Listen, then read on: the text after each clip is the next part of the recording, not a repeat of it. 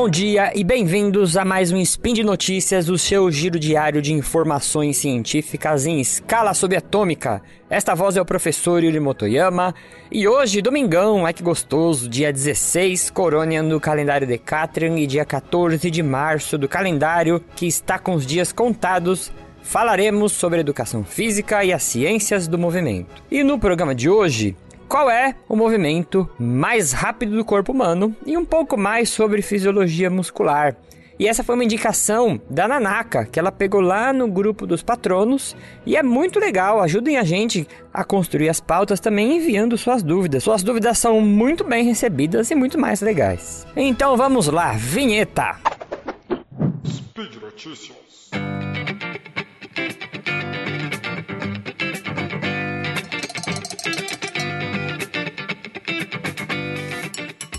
Qual o movimento mais rápido do corpo humano? E aí eu vou responder para vocês. O músculo orbicular do olho, ele é o movimento mais rápido que a gente consegue produzir no corpo humano.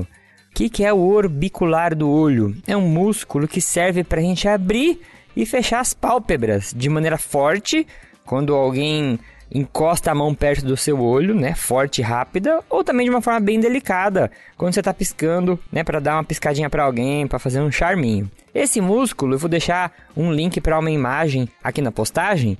Ele fica em volta, como se ficasse em volta do seu olho. Então imagina o seu olho Imagina um círculo em volta do seu olho. É como se fosse esse músculo. Se você pegar um pincel bem grosso de maquiagem e fizer um círculo em volta do seu olho, assim pegando essa região das pálpebras, ou se você for apertando em volta do seu olho, você vai sentir essa musculatura. A perda da função deste músculo resulta numa inabilidade de fechar os olhos. É, se esse músculo para de funcionar, é, o paciente ele vai ser obrigado a constantemente usar colírios para manter a umidade dos olhos, né? A gente pisca, muitas vezes a gente pisca essa piscada automática que a gente dá, é para a gente espalhar um pouquinho de lágrimas, né? E lubrificar os olhos. Ou em casos mais graves, tem uma cirurgia onde uma parte das pálpebras são costuradas, a de cima é costurada na de baixo, só para deixar um espacinho para você enxergar e não deixar os olhos tão desprotegidos. O seu movimento, como eu falei, ele pode ser voluntário, piscar os olhos, mas também pode ser desencadeado por um reflexo. E aí, a gente viu lá no podcast de fisiologia bastante sobre reflexos, né?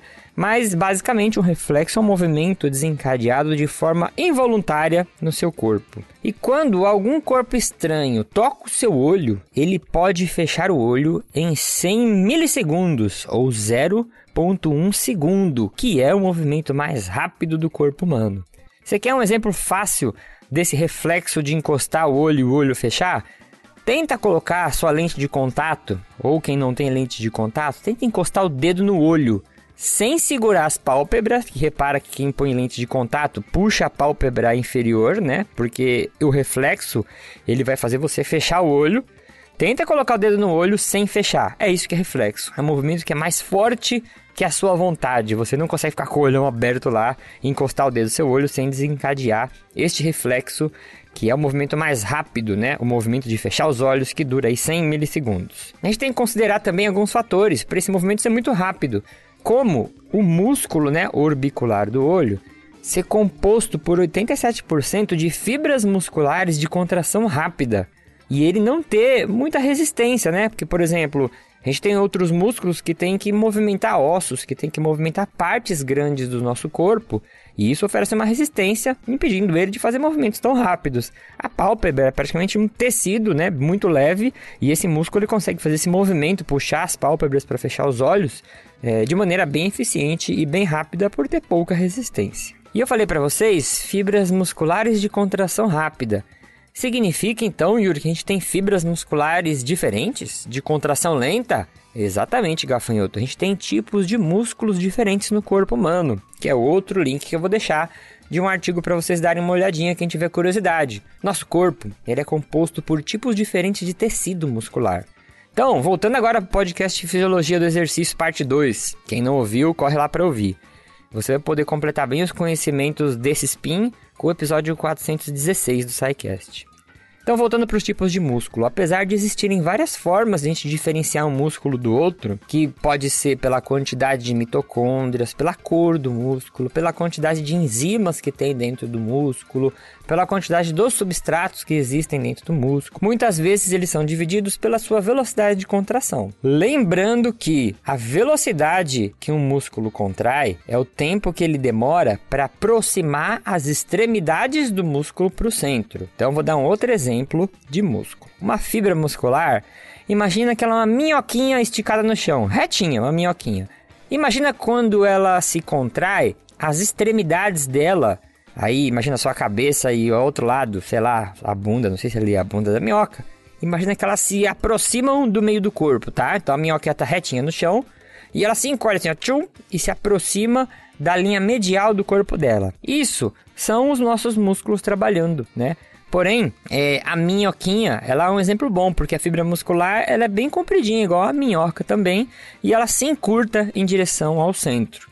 Então a gente tem essas fibras musculares, essas minhoquinhas, que se contraem rápido, tchum, e que se contraem um pouquinho mais devagar. E a gente tem essa divisão pela velocidade de contração. E o nome é bem simples: fibras de contração rápida, como eu falei lá atrás, e fibras de contração lenta. As fibras de contração rápida elas são fibras também chamadas de fibra do tipo 2, e elas produzem contrações rápidas e fortes.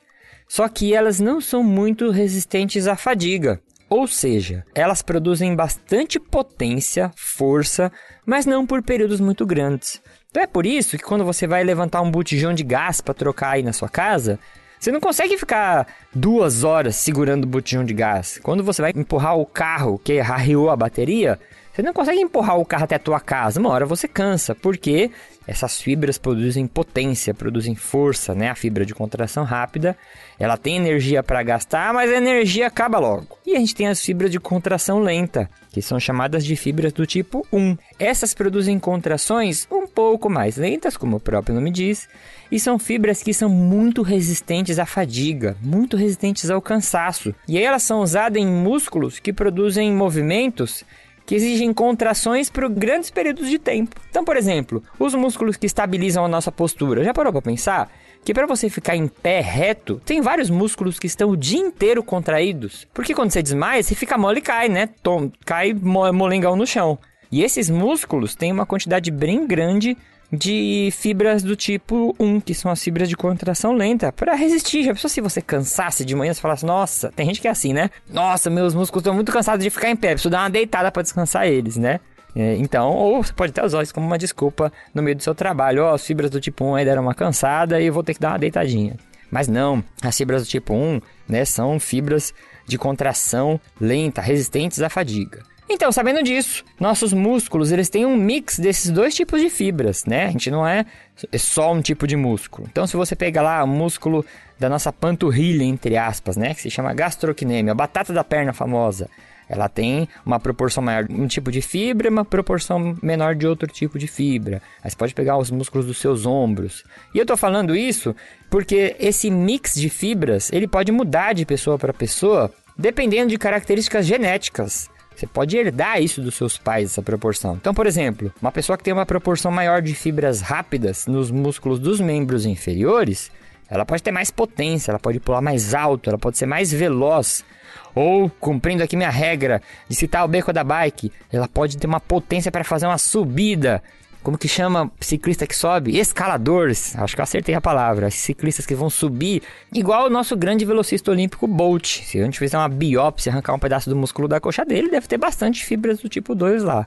Agora, se uma pessoa tem uma proporção maior de fibras de contração lenta, ela pode ser uma excelente corredora de provas de resistência, por exemplo como a recordista keniana Bridget Kosgei, que bateu o recorde, o recorde mais recente da maratona. Então é por hoje é só. Lembro que todos os links comentados estão no post. Deixe lá também seu comentário, elogio, crítica, declaração de amor e formas de salvar a vida do Tarek. Lembro que se você quiser ajudar esse podcast, que vai da física até educação física, contamos com seu apoio no patronato, no Patreon, no Padrim ou no PicPay. Um bom dia e quando você estiver precisando dar risada, vai para frente do espelho, tenta piscar bem rápido e vê se você consegue ser rápido o suficiente para se ver de olhos fechados. Depois você escreve aqui nos comentários o que você conseguiu. Um abraço!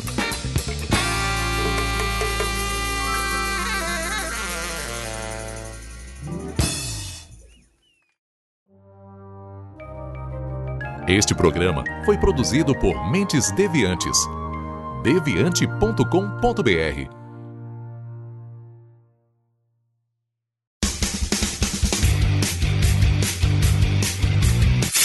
Cortes, edição de podcast.